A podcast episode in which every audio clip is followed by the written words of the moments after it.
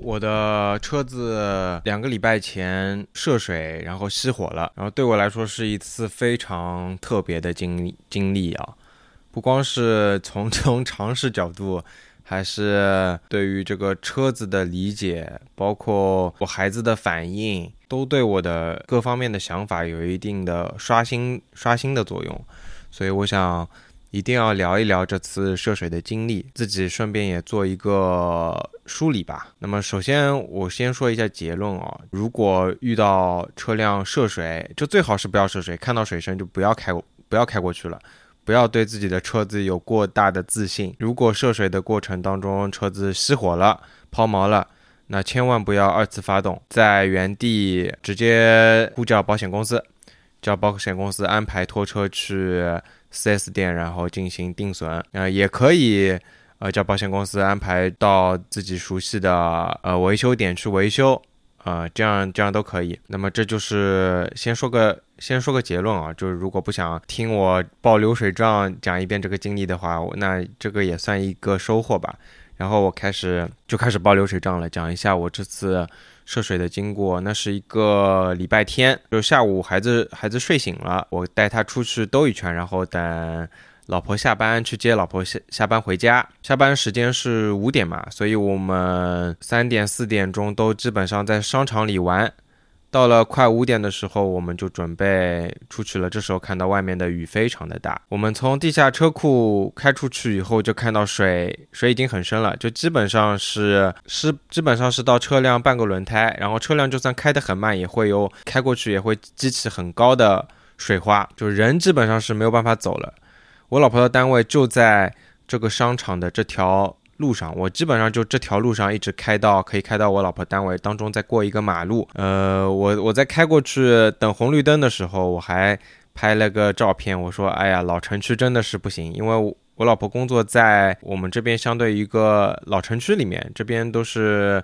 呃发展的比较早，周围都是几村几村的。”这种小区名字，然后发展的比较早，所以排水地下的排水肯定是有问题。但是我当时出来的时候，我是不知道这个情况的。我当时看到雨很大，水很深，我就以为是，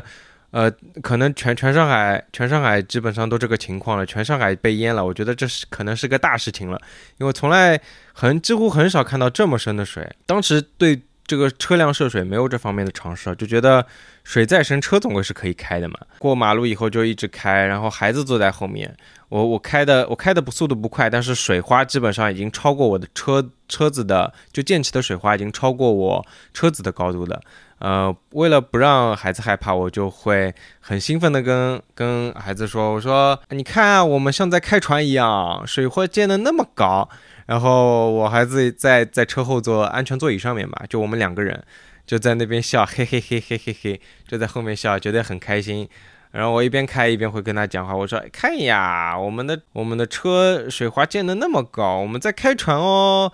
然后他也很开心。然后开到一半，突然我的车停下来了。我当时当时是我是想不到已经熄火了，就我看我当时的车子挂在 N 档上。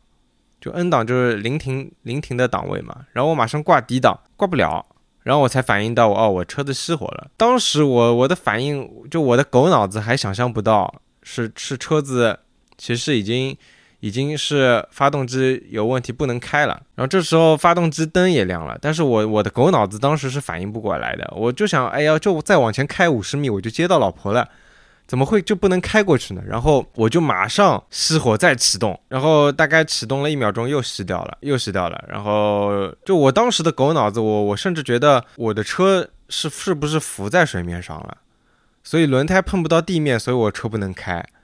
我就我当时狗脑子是这样想的，哇靠！然后这时候旁边有车经过的话，我的车会像在船上一样摇晃。就我的狗脑子真的觉得我的车飘在水面上。那我觉得只要水面是。那个浅一点，我的车子在所处的位置再往下一点，轮胎接触到地面，我就又能开了。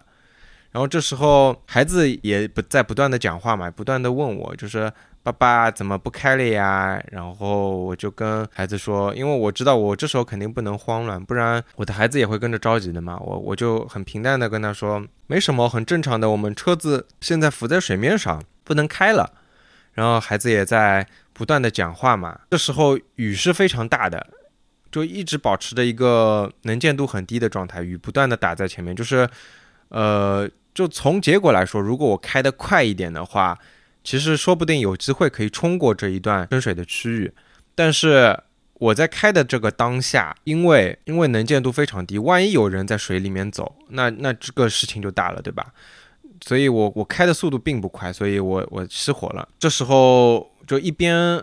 安抚孩子，一边就正常的保持正常保持正常语气跟他在聊天，跟他在呃说说话，一边就是打开手机，就是查一下现在的情况。但是因为孩子一直在说话嘛，你很难有很难给你一个冷静下来的时间，慢慢的很很详细的查，就大概了解了一下现在的情况。然后我车子。因为前段时间去保养过，本来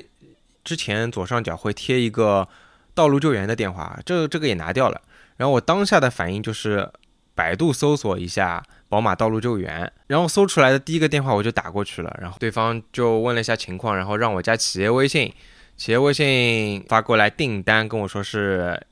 拉一下要跟我问了一下我情况，然后跟我说拉一下要一千二，然后我对这个方面没有概念，我就说好的没问题。然后他就发过来，就是先收了一千块，剩下两百尾款，等等到了再付。那时候大概是四点三刻左右，然后跟我说估计十到二十分钟就到。然后我就就一边安慰孩子，一边跟老婆说我已经我我现在的位置，叫他下班了，如果如果有把握的话可以走出来，如果没有把握就自己想办法回家。这时候雨还是很大的，基本上就前面。可以，前面的道路上可以看到飘着的各种东西，飘着的伞，呃，而且不是小伞啊，是那种路边摊的那种大伞，飘在河面上。然后凳子也有，小的我就看不清了。然后就就一直，刚开始只有我我一辆抛在路上嘛。然后我想，哎呀，怎么就就偏偏偏偏是我这辆这个狗车，偏偏是我来来回回开的车多了，我看到前面有一辆迷你也抛掉了。然后就就，而且它的位置比我更差，我是基本上是靠着人行道的嘛，它是抛在马路当中了，那肯定对这条小路有一定的堵塞，呃，然后开始来来回回有人经过，拍视频的也有，就是，然后也有人突然有人经过跟我说，然后跟我说了点话，然后我听不清，我摇摇下车窗，他说牌照掉了，我想哇，这个这牌照都要冲掉了，但是现在水面非常深，我肯定不能贸然的。下去捡牌照，呃，其实捡一捡问题不大，但是最大的问题是我不能留孩子一个人在车上。这样的大雨，而且车子泡在路当中，如果我这样下去，就我对我孩子了解，他肯定会爆哭的。我孩子今年两岁嘛，他肯定会爆哭，他几乎很少一个人停留在一个空间里面，所以我不能让他的心理状态出现问题。那这样的话就很难很难收场了，他心理状态会越来越差。所以，我我就一边跟他聊聊天，一边讲讲话。然后这时候，我的车虽然熄火了，但是我我的我的风量开着，但是人人是会越来越热的嘛。所以我就干脆把把车子的电量也关掉，呃，然后摇下一点车窗，车窗摇下来一条缝，马上雨水就掉下来，雨水就把里面把车门打湿了。然后我孩子还会问我，就是爸爸为什么雨水会进来呀？为什么要开窗呀？这样的问题，我就在耐心的跟他解释嘛，然后在一边陪孩子聊天，一边呃跟老婆说一下现在的情况。我老婆说，就是他们下班了，可能搭同事的车走一段，然后过来找我们。然后就这样一直等着，等着的过程当中，不断的有人经过跟我说你的牌照掉啦。当然也有人经过的时候就拿着手机在拍视频。他说拍视频的时候，我也听到有人说。牌照都掉了，就是意思这这场雨实在太大了嘛，也这个也挺有意思的啊。其实我当时的心理状况是非常慌张的，就刚开始的一瞬间是非常慌张的。一方面是就是雨最大的时候，然后水位这时候在半个轮胎水位，然后有不断上涨的趋势，这时候车子熄火是不能开空调的，所以我们的空气是越来越稀薄的。开了虽然窗开了一条缝，但是不断的是有水进来。那么这样下去，如果水位继续上升，其实我是不能保证，就是我是一个比较悲观的人啊，我觉得我是不能保证我孩子，我和孩子两个人的生命安全的。就水位如果继续上升的话，然后在保证人身安全的情况下，我考虑到的是我孩子的心理状态。如果我的孩我的我处理有不当的地方，那么我的孩子可能会对水产生心理阴影。如果我贸然的抱着他下水，然后雨不断的打在他脸上，而且他，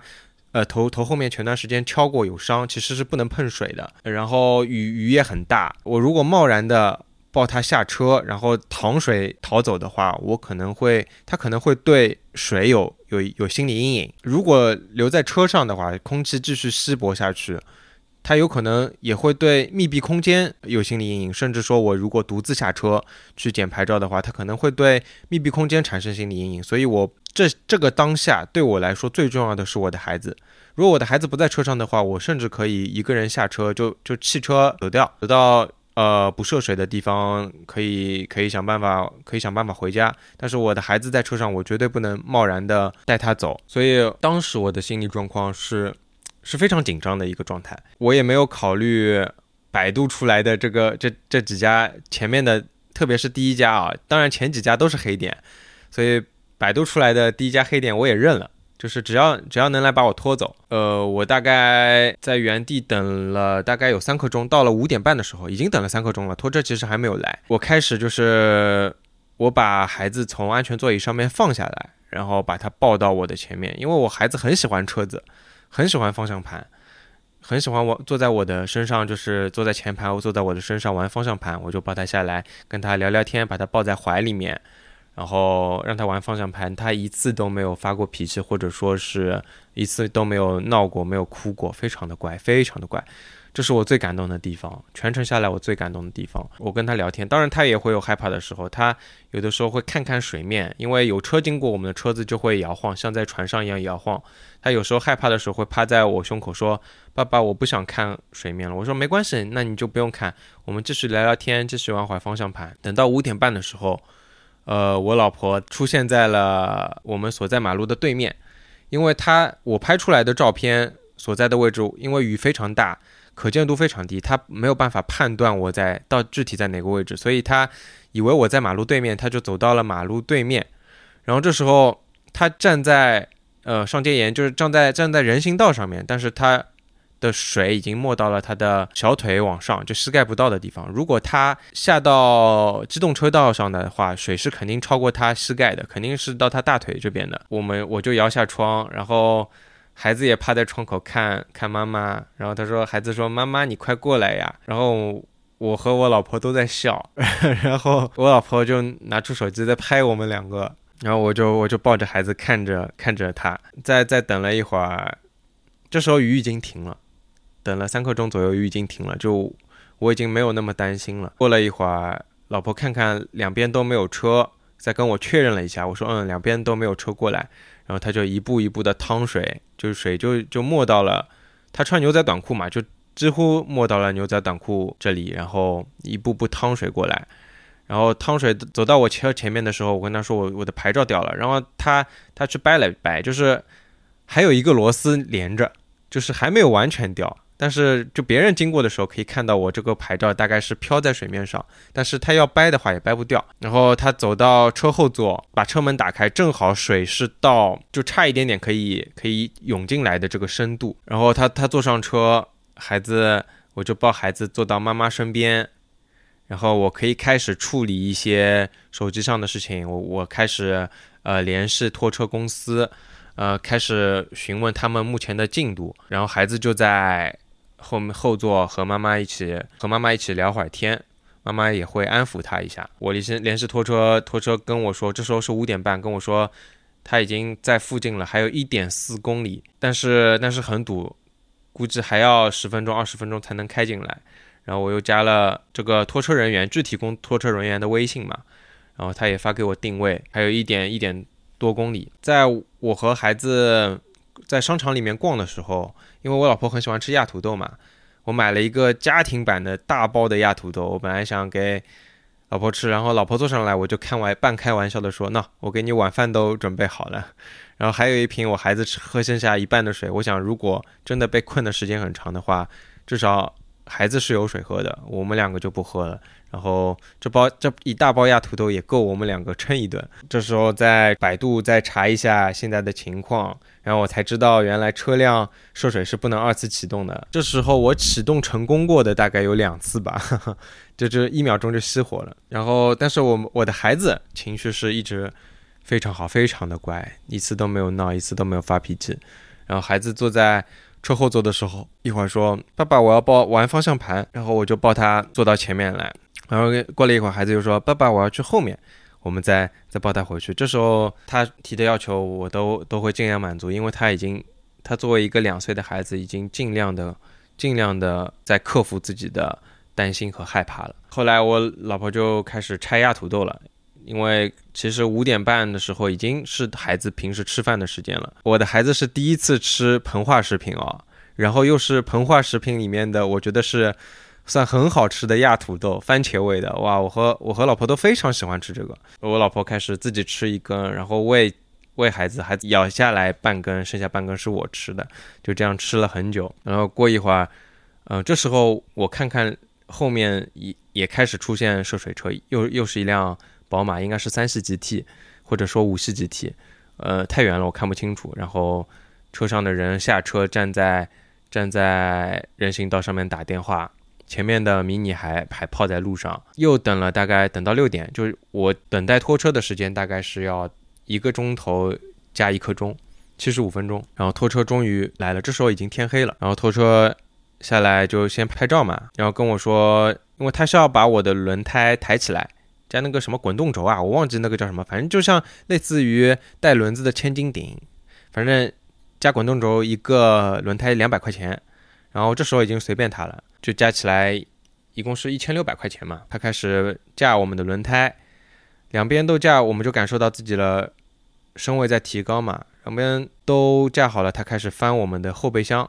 我后面还有那个宝宝的推车，他把我们的宝宝推车打了声招呼嘛，把宝宝推车放在车顶上面，然后跟我们说车子先放一放，我要找后面的呃拖钩。但是他找了找也没有找到拖钩，问我有没有拿过拖钩，我说我从来没有拿过拖钩，因为我一点都我根本没有自己车上有这个钩子的印象。然后实在找不到，他把我的宝宝椅又放回了后盖箱，把后盖箱关上。然后从自己车上拿了拖钩下来，然后把我的车车头挂上拖钩，开始先先把自己的拖车后面的那个停车的那块应该算甲板吧，把它放下来，斜着斜着斜着往下嘛，然后把车子挂上挂钩，开始开始拉我们的车，然后当中当中他其实呃。磨磨唧唧的做了很多事情，一会儿拍照片，一会儿跟同事打电话，就意思今天晚上生意很好嘛。他说我听到他打电话说，快来啊，这边好多荣威，就这个大概这个意思。但是我我看到的都是宝马啊。然后我们呃过了很久，大概要六点半，我们的车才一点点的拖上拖车。然后当时他想掉头从他来的方向回去，这时候后面的我能看到远远的看到，因为我我的坐姿很高嘛，在拖车上面。然后我能可远远看到一排的全部堵住，然后我再打电话给他，我说我说兄弟你别别掉头了，再再掉回来，就他头已经快掉回来了，我说再掉回来，继续往前开，前面也也走得通，然后他就在很很窄的一条路上再掉回来。然后我们就转出去了。我们转出去的时候，就看到有有很多的车就抛在路上，各种各种牌子的都有。然后我们小转弯，在小转弯准备出这里的时候，我们听到就转弯的时候大车停一下嘛，然后就看到下面旁边的两一对小情侣在说又是一辆宝马。然后我们继续往往往前面开，就是往前面开，一路上都看到零零散散的有车辆抛在旁边，有的车还抛在小区门口。就再造成造成小区的堵塞，一路上都非常的堵，车子反正各种牌子都有，有印象的是别克、起亚，反正好一点的，反正像像奔驰、奥迪、保时捷这种的肯定是肯定是没有看到过，抛的都是一些一一般的牌子，然后然后当然有宝马，宝马是最多的啊。我们我们一路上就就开始回家了，然后我老婆的爸爸就是我岳父大人去。开车去去准备去接我们，就是他们本来打算带我的车去他们指定的维修点，因为我没有指定指定的维修点嘛，他们就打算默认带我到一个指定点。但是我想，我拖车被你们占了那么那么多，我如果被你们拖过去，我会占的更多。所以我当即跟他说我要去，你就你就拖到我们小区门口的汽修店。我我就算不认，我虽然汽修店这边也没有很熟，但是总归总归比去你们中产业链黑产业链被你们沾好。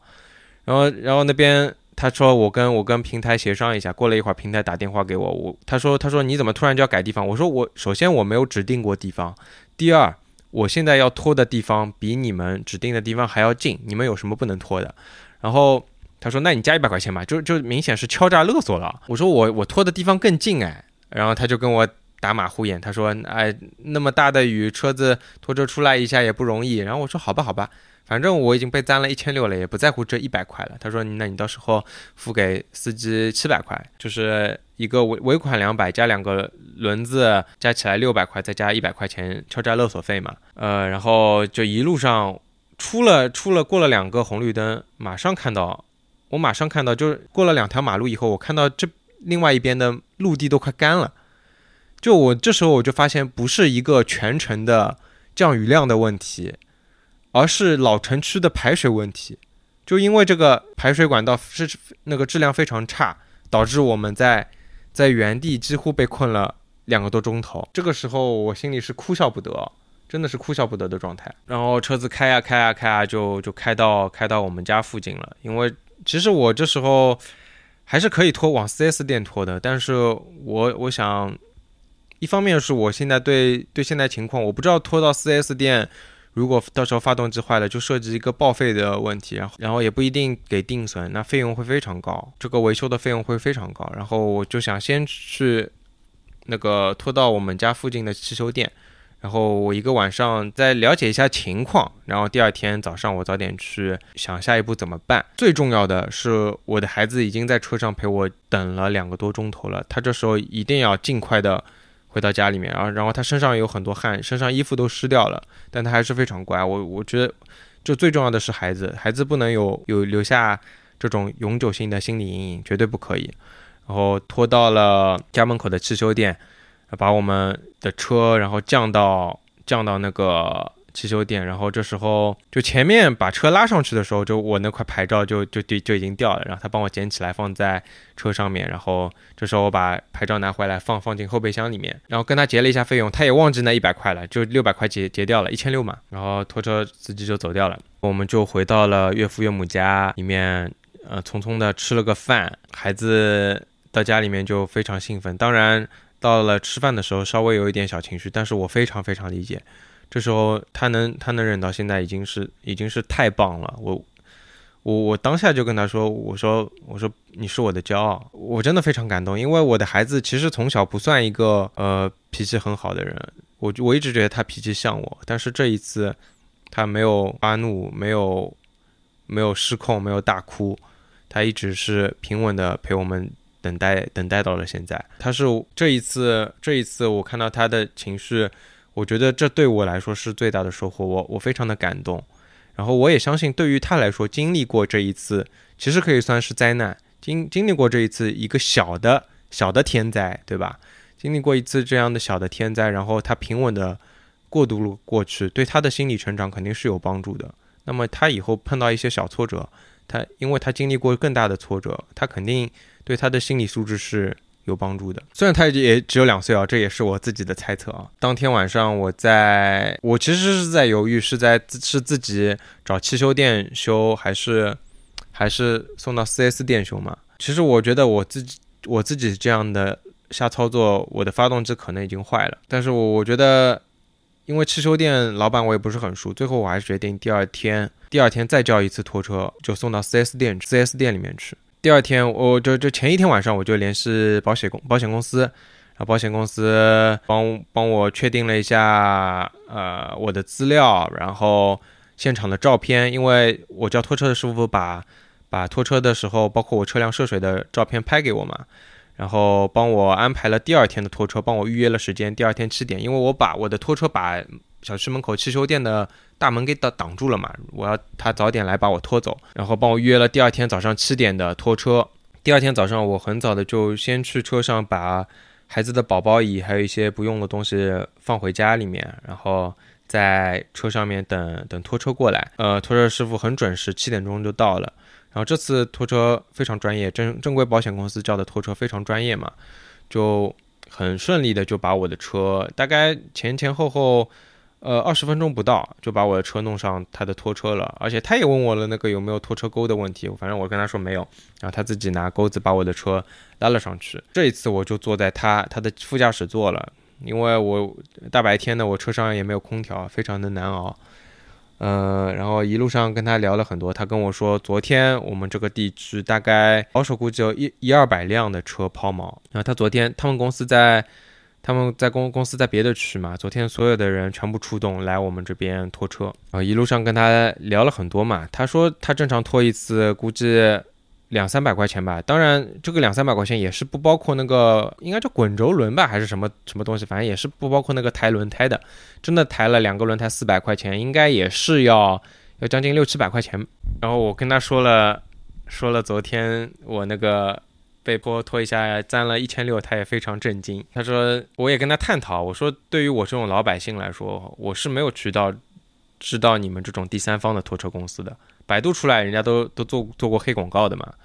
然后你们这种，我根本就不知道，除非经过保险公司联系。但是我如果要正常的找一家自己比较比较良心的拖车公司，靠老百姓自己的力量是找不到的。”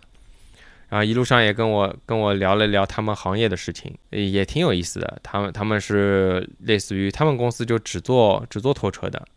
然后大概有有两百个驾驶员，做一单算一单的，也没有什么底薪，没有固定工资的。呃，然后两百个人而且忙不过来。我刚开始还是跟他说，你们其实如果附带这种修车的产业链，就这些。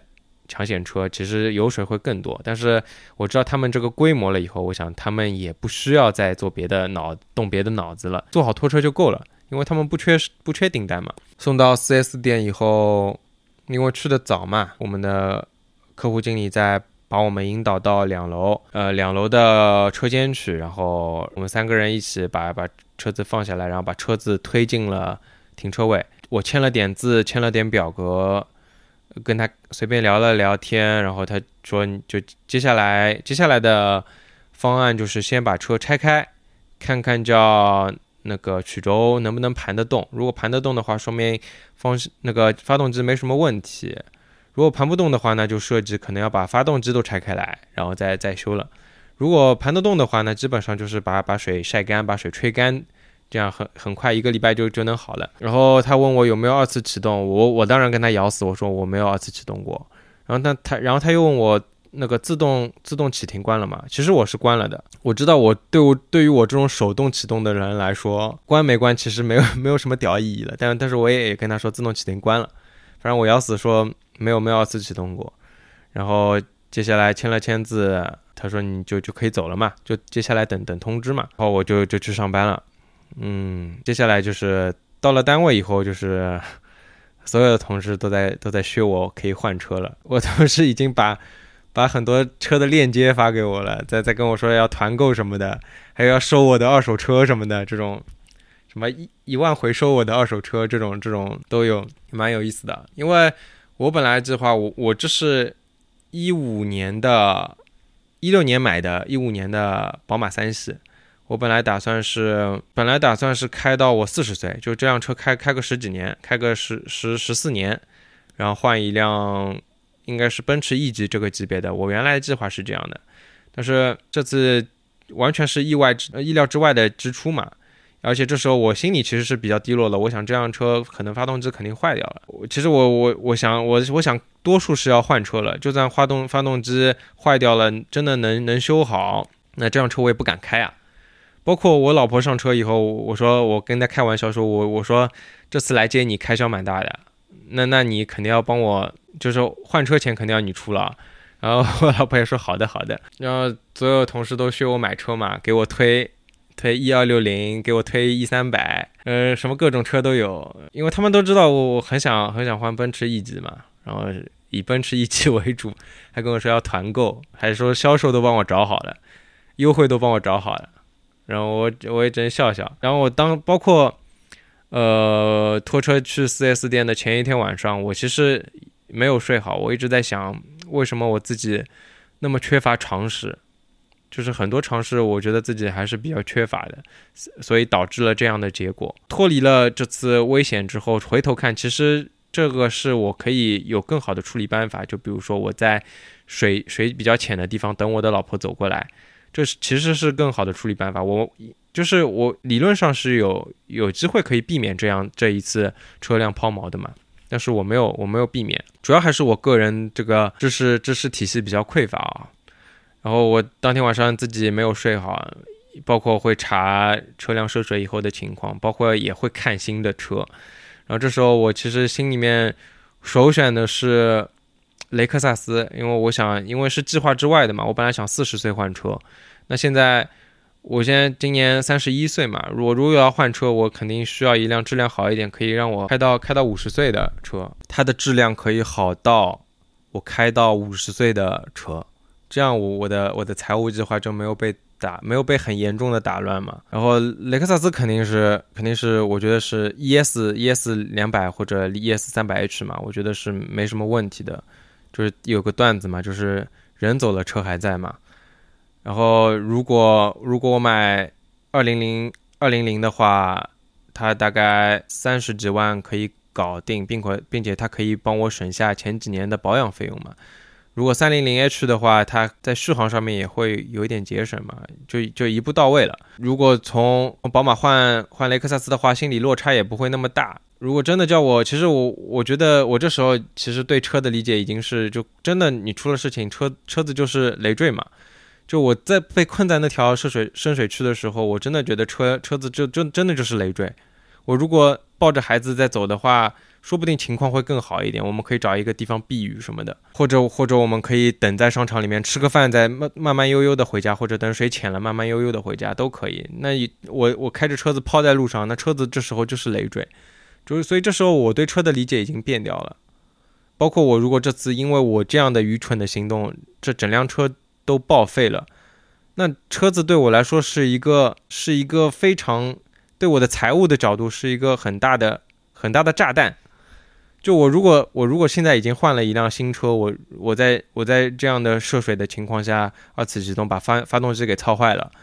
那么对我的财务情况是一个极大的灾难。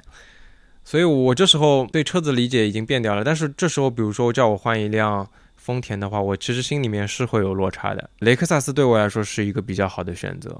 换奔驰 E 级的话，怎么说呢？现在对我财务也是一个比较大的打击。C 级的话。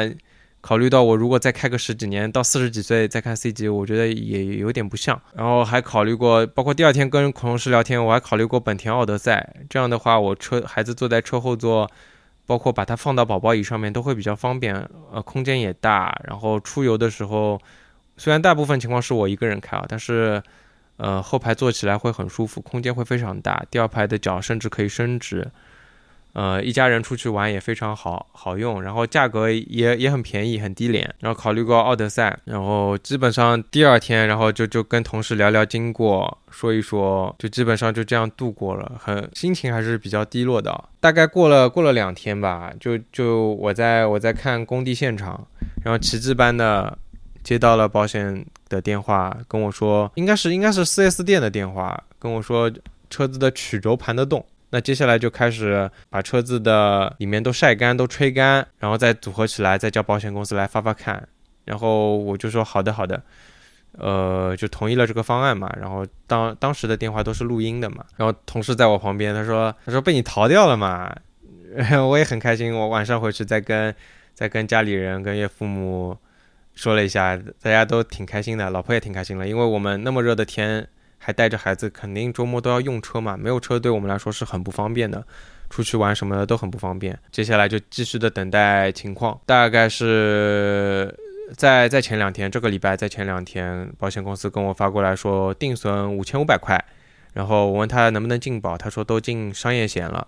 然后非常开心，就这件事情就感觉非常的圆满了。然后接下来他再说，就是因为我的车。前面的大灯似乎也有点进水，然后把大灯拆开来看一下情况。我说好的，没问题。然后大概是昨天吧，昨天跟我说应该是大灯安装的时候没有装好，所以要把它拆开来，把它把它吹干。因为我的车还好不是 LED 灯啊，是卤素灯，可以拆下来把把里面都吹干。然后继续同意这个方案，然后那明后天就可以就可以拿车了，心心情非常非常的好，就感觉运气挺好的，也也都进保了，就被我。被我比较好的度过了这一次，就没有没有太伤到我的经济命脉啊。然后经过这件事情，首先肯定是我最要反自己的反思啊，就是很多常识方面的东西还比较欠缺，包括说，其实我现我其实自己名下是没有买车的，我开的其实是是我妈的车嘛，就是我妈我妈买了车，我爸买了车，就意思他们也意思我结婚后也不用再买一辆，就是再买一辆也也停不下，因为我们住一个小区嘛。一个小区两家人家停三辆车，我们小区本来停车位就紧张，我们也没有固定车位，所以我就一直在开我妈的车，所以对很多车子方面的常识我都不知道。这次肯定是肯定是自我反思啊，然后然后等我下次换车的时候，我肯定是要要自己名字买车了，不能再继续蹭，不能再继续啃老了，对吧？最大的收获肯定是孩子，因为他。很很庆幸，就像前面提到的，很庆幸他平稳的度过了这次小的天灾，包括包括上礼拜上礼拜的大雨，上海其实很多老城区，天山那边啊普陀那边都遭遇了很很大的很大的积水，结果上来说也不错，因为我这次积水了，我那那天礼拜五大雨，我领导开回去，他看到。他看到比较深的水，他就往浅的开。但这时候也不管违章了，不抛锚为为核心核心点。然后包括在将来，在将来我遇到这样的情况，肯定在应对上面会成长一点。包括还好这次不是换了车然后就抛掉，那是真的败家子了，对吧？所以这也是自我安慰一下。还好不是什么四十岁换了奔驰 E 级，然后刚提的新车就涉水了。